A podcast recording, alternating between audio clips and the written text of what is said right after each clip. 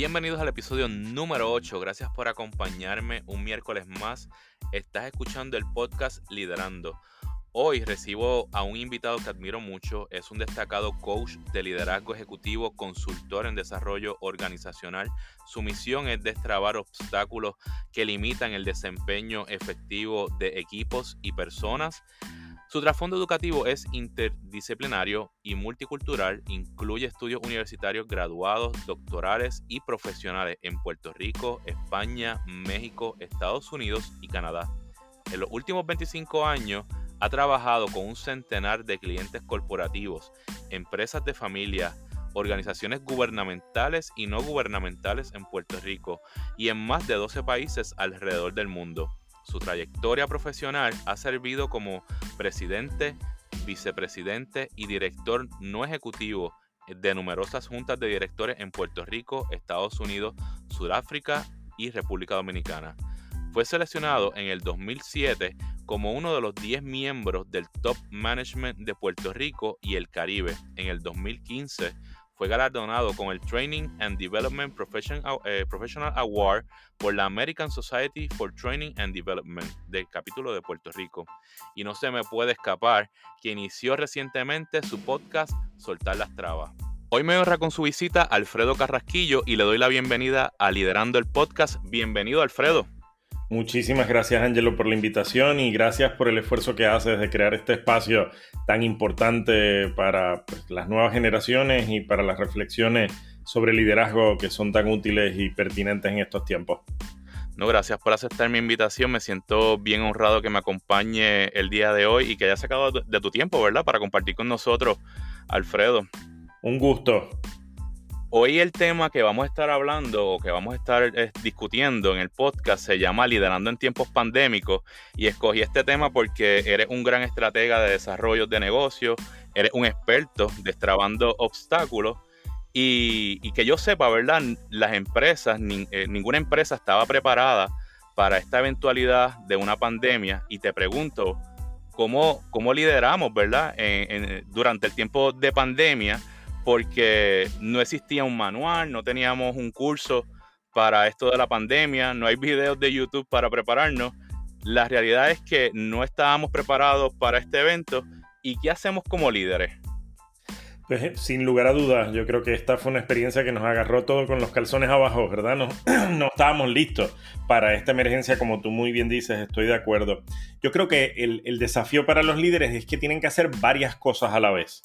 Eh, primero hay que gestionar, o ha habido que gestionar, manejar la emergencia, eh, que eso implica asegurar que la empresa sobreviva, que haga los ajustes necesarios eh, para continuar operando y para ir haciendo las modificaciones muy rápidamente para poder tener los contactos con los clientes, proveer los servicios, distribuir, si el equipo tiene que moverse de manera remota, así hacerlo. O sea que ahí hay un, un tema, un primer nivel de complejidad. El segundo es transformar a la organización. Muchas organizaciones que habían estado arrastrando los pies en el tema de digitalización, pues han tenido que avanzar en medio de la pandemia, lo que tal vez esa transformación le hubiese tomado cuatro o cinco años, lo han tenido que hacer por necesidad en, pocos meses y los líderes tienen que asegurar que encaminan esos esfuerzos y los coordinan. Eh, en tercer lugar, yo creo que, que los líderes tienen que y han tenido que estar pensando en el largo plazo qué va a pasar con mi empresa, con mi organización, con mi equipo de trabajo después de la emergencia, eh, eh, una vez salgamos de esto, a ese nuevo mundo al que nos dirigimos que no tenemos del todo claro, pues cuál va a ser la organización del futuro. Y por último, y muy importante, a lo largo de este proceso, eh, los líderes han tenido que cuidarse ellos mismos y cuidar a su gente. ¿no? Es decir, aquí hay una dimensión de salud, de acompañar al equipo de trabajo en un momento de ajustes a veces dolorosos y complicados, de mucho temor, de mucha incertidumbre, y el líder como alguien que cuida a su equipo, que está ahí pendiente por el bienestar, por la salud, por la seguridad, ha sido importante. Yo diría que esas son como las cuatro áreas en las que los líderes han tenido que estar trabajando y todavía tienen que estar trabajando en esta emergencia. No, cuatro consejos eh, muy valiosos para, para los que nos están escuchando. Y, me gustó mucho lo de la visión digital. nos hemos actualizado, yo creo que, hemos avanzado en ese tema bastante en un poco tiempo. mi segunda pregunta sería que ¿Cuál ha sido para ti, Alfredo, que trabajas con tantos líderes, el mayor reto o dificultad que has detectado en ellos, ¿verdad?, para enfrentar estas crisis. Y antes que me responda, quería añadir que para nosotros los que vivimos en Puerto Rico, eh, venimos arrastrando varias crisis como lo del huracán María, luego un pueblo entero reclamó la salida de un gobernante, eh, seguido de los temblores y ahora con la pandemia, que hemos tenido varias crisis una detrás de la, otra. ¿Cuáles serían estos retos que, has identificado eh, con conversaciones con otros líderes?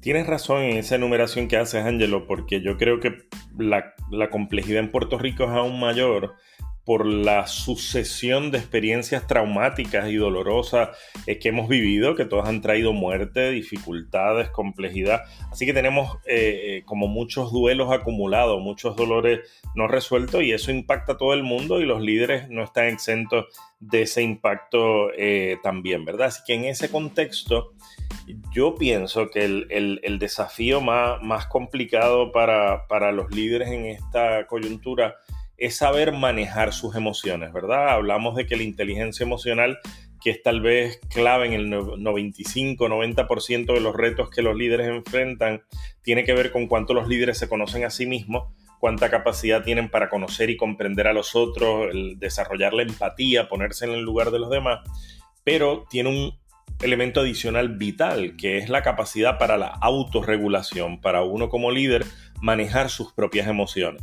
Y los líderes tienen su corazoncito, aunque algunos a veces no lo muestren. Eh, sufren igual que cualquier persona, eh, les da susto, les da miedo, se preocupan, pero los líderes tienen la responsabilidad de ser eh, fuentes de esperanza, de entusiasmo, de dirección para los demás Así que les toca llevar la procesión por dentro. Eh, no pueden estar ventilando ante sus equipos de trabajo como lo harían unos amigos eh, todo lo que están sintiendo, porque si el líder comunica ansiedad, en cinco minutos todo el equipo y la plantilla de trabajo está ansiosa. Así que eh, yo comparo la labor del líder con la de los asistentes de vuelo en un vuelo muy largo cuando uno está, como me ha tocado a mí, viajando de Atlanta o Nueva York a Johannesburgo en Sudáfrica en un vuelo de más de 24 horas y hay un ruido en la cabina, pues uno mira a las asistentes de vuelo. Y si los asistentes de vuelo están chilling, sirviendo vino, tranquilos, pues uno sigue durmiendo, viendo la película. Pero si de repente los asistentes de vuelo ponen cara de pánico, uno se asusta. Los líderes son como los asistentes de vuelo. Cuando las cosas están complicadas, uno los mira a ellos y si ellos son fuentes de serenidad, uno siente tranquilidad y esperanza, pero si los líderes no saben manejar sus emociones eh, y no saben hacer un balance entre esas dimensiones que te mencionaba antes de lo que hay que atender, pues ponen en riesgo a su equipo y ponen en riesgo su liderazgo. Grandioso, me gusta esa similitud que, tienes de, o, que nos expresaste del viaje, y es cierto, cuando ves que el líder está titubeando o no está haciendo el trabajo, pues su equipo también va a sentir esa esa, inconformidad, no, esa inconformidad, van a sentirse temerosos que no saben hacia dónde se van a, dirigir. Eh, me encantó mucho ese comentario. Ahora mismo hemos visto cómo las empresas han tomado eh, la decisión de tener a sus empleados trabajando remoto. ¿Cuáles serían esas características que, deberían de tener un líder para dirigir en, el equipo de, de trabajo, ¿verdad? De manera remota. E-, es un cambio eh, complejo para los líderes, pero un cambio que los que no lo hayan asumido lo estén resistiendo, más vale que se pongan para su número y empiecen a atenderlo pronto, porque el mundo que era ya no va a regresar, sino que eh, la experiencia del trabajo remoto a causa de la pandemia, aquellas organizaciones que no tenían la experiencia de modelos híbridos de trabajo, de trabajo remoto antes, han descubierto que es factible, pero es factible si los líderes son capaces de modificar su estilo de liderazgo y supervisión. Por ejemplo, una cosa que solía ser muy común eh, en el ejercicio de liderazgo y muy útil es lo que en inglés llaman el management by wandering around, esa estar dándote la vueltita por la oficina y saludar a la gente y echar ojito y mirar y moverte pues eso virtualmente es más difícil hacerlo, ¿no? Eh, así que los líderes que están acostumbrados a una supervisión que implica asomarse, moverse por los cubículos de la gente, tienen que crear otros mecanismos eh, de comunicación, reinventar su supervisión. Los líderes muy acostumbrados al micromanagement, a la microgerencia, a la microgestión, ya no pueden estar encima de la gente. Hay que darle espacio, apoderar a la gente y confiar en que la gente tiene claro lo que tiene que hacer y crear mecanismos para que la gente rinda cuentas y dé cuentas de lo que está haciendo, ¿verdad? Eso tiene que modificar si requiere otro estilo de supervisión. Los líderes en este mundo híbrido remoto tienen que aprender a comunicarse y crear las reuniones, los mecanismos, los puntos de contacto recurrentes y frecuentes con su gente y tienen que tener claro que tienen una responsabilidad de lo que yo he llamado sostener el nosotros. Eh, los equipos para ser efectivos necesitan colaborar y para colaborar tienen que tener confianza y sentido de unidad, de propósito compartido. Un equipo disperso geográficamente corre el riesgo de perder ese sentido de unidad, esa integración. Entonces los líderes tienen que asegurar que sostienen el nosotros, creando espacios recurrentes para conectar, para acercarse, para estar juntos. Y por último, eh, que es una de las cosas que más ha sufrido en medio de la pandemia, eh, se han perdido los espacios que generan innovaciones, los espacios que dan paso a esas conversaciones, eh, donde la gente choca ideas para pensar en otras posibilidades y ser creativos pues hay que identificar cuáles son como líderes las metodologías, los diálogos que van a hacer posibles esas innovaciones porque bien sabemos que los negocios no se pueden dar el lujo de no seguir innovando porque si no pierden capacidad de diferenciación y pierden ventaja competitiva y ponen en riesgo su éxito. Me encantan estos consejos, me gusta mucho el tema de la confianza que mencionaste, me gustó el sentido de pertenencia que, que los líderes deben de darle espacio a su empleado, la comunicación efectiva que has estado hablando y el tema de innovación que, los líderes deben de, añadir a la empresa como visión o transformación digital, que, también lo hemos hablado en el transcurso del podcast. Otra, de, otra pregunta que tenía, este, que me causa curiosidad, es cómo los líderes pueden mantener a un equipo multigeneracional unidos y enfocados durante este periodo. Muchas empresas, ¿verdad? Tenemos múltiples generaciones trabajando, algunos son más hábiles en el sentido de la tecnología, otros no. Y esa sería como que, como, como un líder podría mantener a su equipo multigeneracional unido en estos momentos pandémicos. Tema importantísimo, Angelo, porque somos generaciones distintas, respondemos a estímulos diferentes, no nos sentimos comprometidos y, motivados por las mismas cosas, ¿no? Así que lo primero que un líder tiene que entender, sobre todo los líderes que son como yo de generaciones más grandecitas, que las nuevas generaciones eh, no responden a los estilos de liderazgo intimidantes o muy directivos, ¿no? Es decir, yo creo que hemos enfrentado lo que yo he llamado un giro de la intimidación a la inspiración. Los líderes tienen que ser fuentes de inspiración para las nuevas generaciones que quieren tener espacio para hacer las cosas y quieren poder sentirse apoderados y operar en un ambiente de responsabilidades eh, compartidas, ¿no? O sea que ese giro de la, de la intimidación a la inspiración es clave, pero también aprovechar esta coyuntura de la pandemia para que las generaciones más jóvenes que manejan mucho más cómodamente todas las herramientas tecnológicas le puedan servir de mentoras a las generaciones más grandes que a veces somos menos capaces para el manejo de esas herramientas. Usualmente pensamos que los mentores son los que tenemos más edad acompañando a los más jóvenes a aprender de cosas. En el uso de la tecnología y de las herramientas que hoy son tan claves, son los más jóvenes los que nos pueden ayudar a los mayores en, trabajar eso.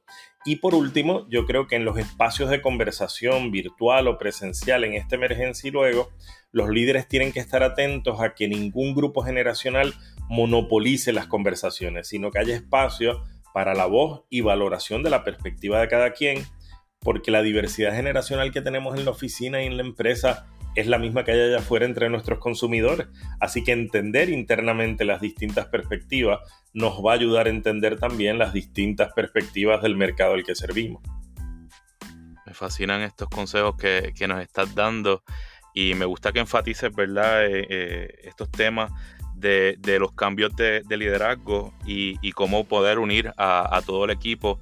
Eh, en la empresa que yo trabajo tenemos distintos tipos de generaciones y esto nos ha ayudado a, unirnos más. Somos un grupo pequeño, pero este grupo se ha fortalecido, ¿verdad? En estos momentos de pandemia, de, pandemia donde estamos más eh, en comunicación el uno con el otro, eh, usamos diferentes tipos de herramientas y como tú dices, ¿verdad? Eh, enfatizamos esos valores de, de grupo como tal.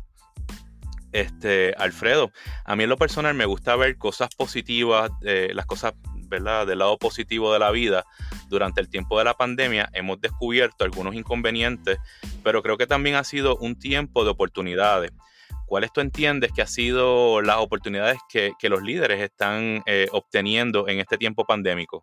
Las ha habido, las ha habido y estoy de acuerdo contigo que es importante tener esa perspectiva eh, positiva de las cosas. ¿no? Yo creo que los equipos han descubierto que de manera remota y en medio de esta emergencia han podido ser más ágiles, han podido ser más productivos, han mostrado flexibilidad y los líderes y los equipos yo creo que también han tenido una oportunidad que no habíamos tenido antes, que es conocer un poco más de la vida y de la complejidad personal de la gente.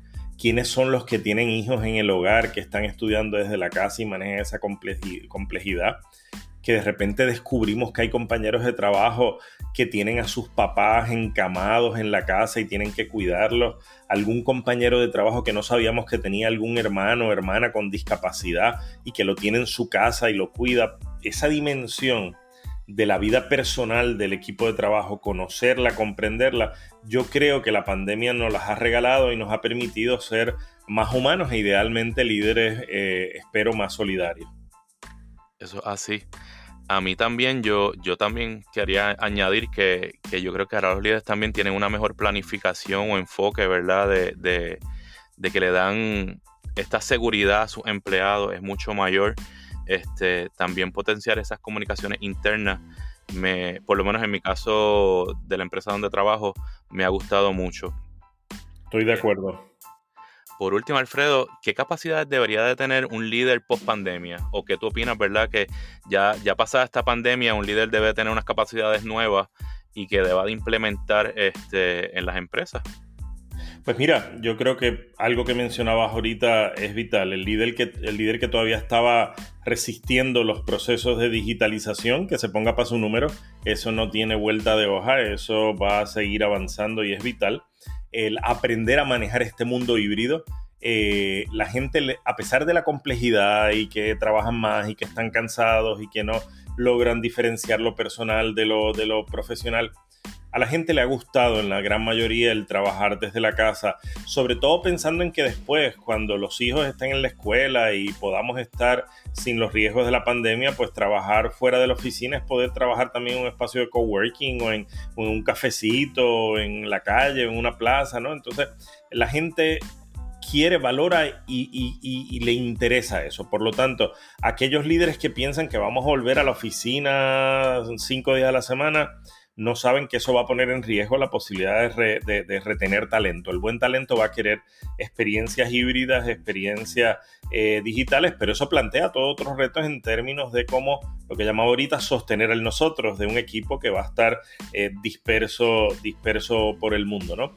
Y aprender a liderar equipos que pueden estar dispersos por el mundo puede ser clave para que un líder pueda seguir creciendo y poder convertirse de repente en un líder regional de una gran empresa sin tener que relocalizarse, seguir eh, poder hacerlo desde Puerto Rico, liderando como lidera mucha gente en algunas industrias, operaciones en Singapur, en Irlanda, en Estados Unidos, en fin, por ahí hay yo creo que muchas oportunidades de aprendizaje.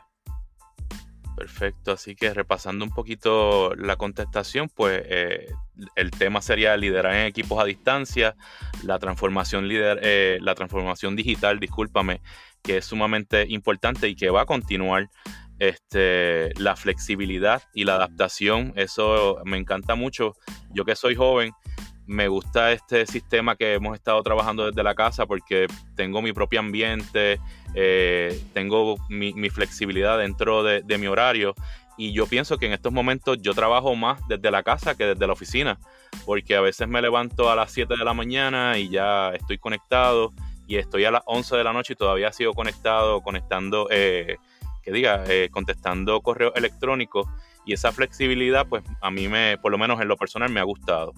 Sí, sin duda. Yo también la valoro mucho y mucha gente la, valora y, requiere que los líderes aprendan a entender que ahora la, forma de medir el, desempeño de la gente no va a ser si están frente a la computadora de 8 a 5, sino los resultados que producen y cuáles son esos indicadores de productividad para que la gente tenga esa flexibilidad que tú narras eh, para poder hacer las cosas y asegurar que están produciendo y haciendo lo que les corresponde.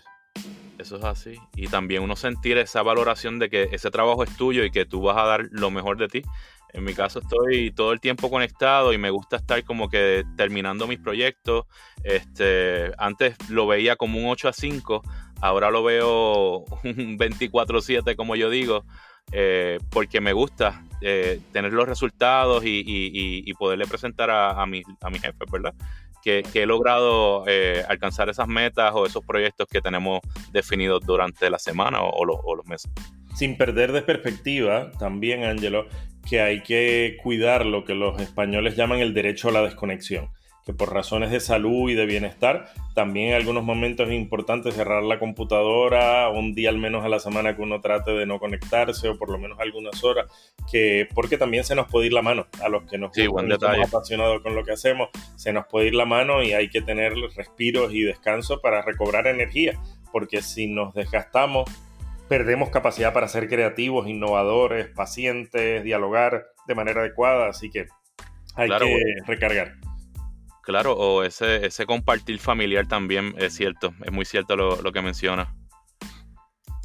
Para, tengo unas preguntas, ¿verdad? Que me gustaría que me contestes, ya son un poquito ya en la clausura del podcast, y son preguntas slash consejos, y me gustaría que nos compartas eh, si sigues algún, bueno, primero es si sigues, eh, si tienes algún si tienes algún libro que nos puedas recomendar, esto sería, me gustaría que nos hablaras de un libro, te iba a preguntar de un podcast, pero quiero comenzar primero con el libro, este, ¿qué, libro nos pudieses recomendar?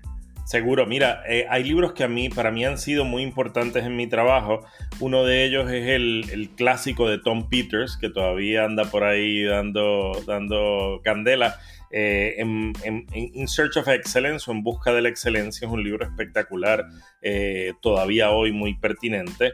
De Jim Collins, a mí me gusta mucho Good to Great, eh, es otro libro excelente para entender el rol de los líderes y para los que les interesa el tema de los equipos, siempre he pensado que de Patrick Lencioni el libro de Five Dysfunctions of a Team, las cinco disfunciones de equipo, es otro librito súper revelador y útil. Esos tres deberían estar en, la, en el escritorio de todo líder. Me encantan esos libros. Si luego me puedes pasar los, temas para compartirlo en la descripción del podcast y las personas que estén escuchando, para el beneficio de ellos, ¿verdad? Que, puedan conseguir el libro de manera más, rápida. Este, te quería también preguntar, no estaba en la lista de preguntas, pero sí me gustaría escuchar qué tipo de podcast escuchas, porque sé que ya, ya entraste al mundo del podcasting ah, y me encantó el podcast que has creado. Este, no sé si tienes tiempo de hablarnos un poquito sobre tu podcast y, este tema tan interesante que es, es el, tema que estás haciendo.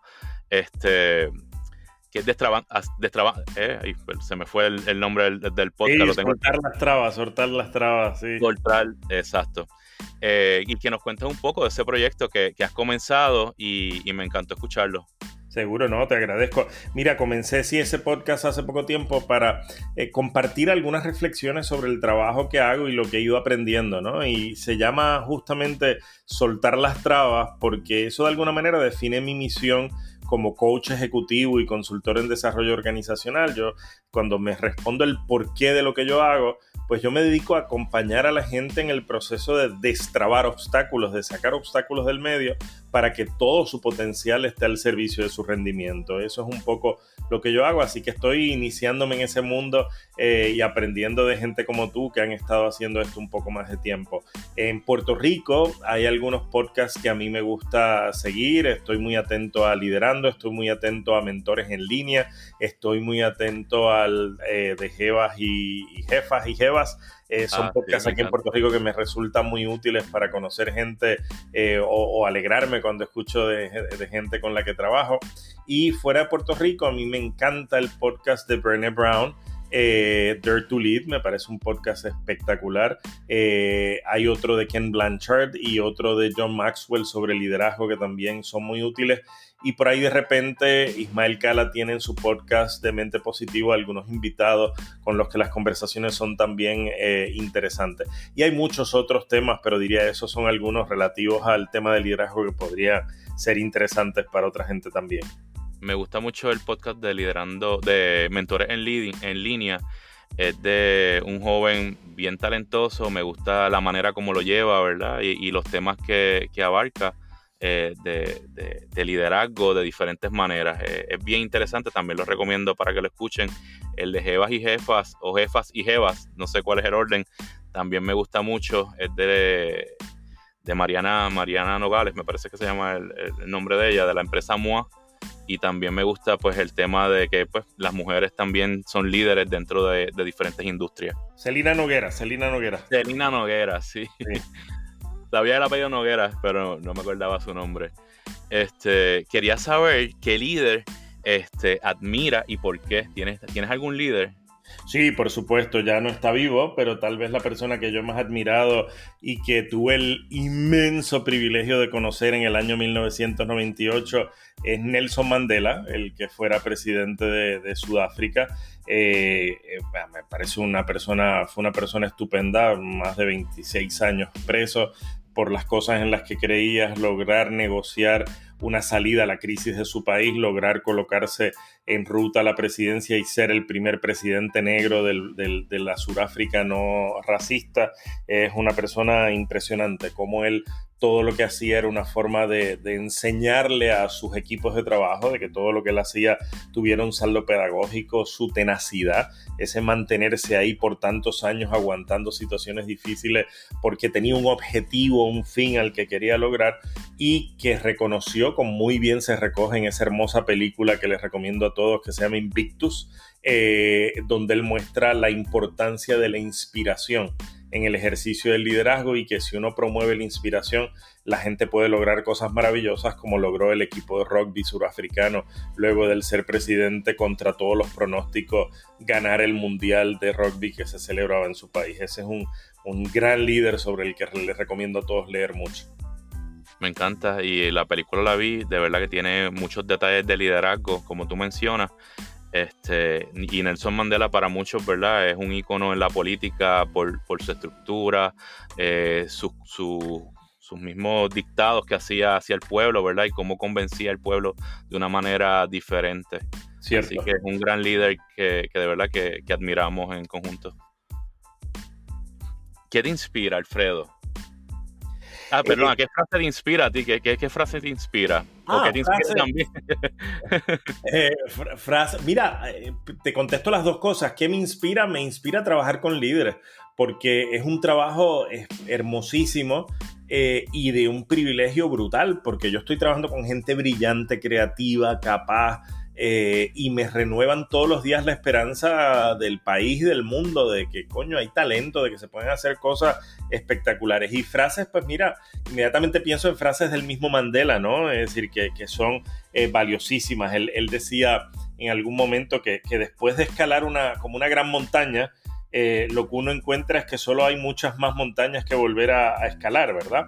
decía en otro momento que la, la valentía no es la, ausencia de miedo, no es no tener miedo, sino triunfar sobre el miedo. Y decía también que todo parece imposible hasta que lo logramos.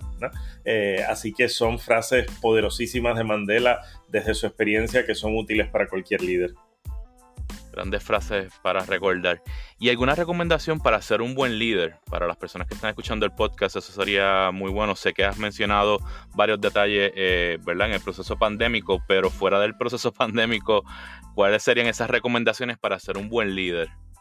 Pues te diría tres que son como muy generales y muy, muy puntuales. Escuchar, nunca cansarse de aprender y atreverse. Con esas tres claves uno puede hacer una gran diferencia. Me gustan las tres claves, escuchar, aprender y la otra. Eh, atreverse. Atreverse. Valentía. Excelente.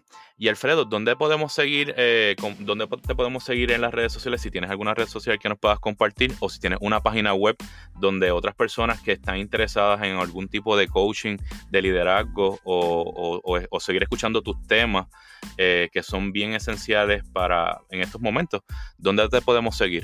¿Ves? Pues por ahí en algún lugar cercano a, Liderando van a encontrar Soltar las Trabas, que es el podcast que mencionabas y con el que he estado empezando a compartir algunos temas de, de liderazgo. Y eh, bajo mi nombre, hace mi búsqueda bajo mi nombre Alfredo Carrasquillo y donde les aparezca un gordito calvito, ese soy yo, eh, ahí me pueden encontrar el LinkedIn, que es la página donde más actualizo información sobre mi trabajo, pero también por supuesto en Twitter, Facebook y, en Instagram bajo mi nombre Alfredo Carrasquillo, eh, con mucho gusto por ahí podemos conectar. Alfredo, gracias por tu tiempo. El día de hoy ha sido para mí ha sido bien inspirador esta conversación que hemos tenido durante el día. Yo espero que esta visita se repita, ¿verdad? Y que podamos compartir unos temas más adelante. Mi podcast es tu podcast, eh, así que estás más que bienvenido. Y me gustaría que si tienes algunas palabras antes de finalizar el podcast, que nos puedas compartir. Agradecerte la invitación y agradecerte esta iniciativa. Yo creo que es maravilloso que las nuevas generaciones eh, tengan gente que les convoque a reflexionar sobre su crecimiento, sobre la posibilidad de ser eh, mejores líderes y eh, trabajar de una manera adecuada. Esa pasión que muestras en cada uno de estos podcasts, ese deseo de aprender y de motivar a otros a aprender, es parte del legado que ya estás dejando. Así que, Angelo, te agradezco y agradezco a todos los que nos escuchan por regalarnos de su tiempo y confiando que esta conversación haya podido ser útil, útil para todos. No, gracias Alfredo. Agradecido porque me acompañaste el día de hoy. Eh, gracias por tus valiosos consejos eh, y nada, muchas gracias a todos los que nos están escuchando en el podcast. Espero que les haya gustado este episodio. Si les gustó, compártanlo, difundan el mensaje, eh, recuerden activar las notificaciones y si todavía no han dejado sus comentarios en, Apple Podcast, los invito a, a que lo hagan. Gracias a todos por escucharme el día de hoy y los espero el próximo miércoles. Muchas gracias, Alfredo. Un placer. Muchas gracias.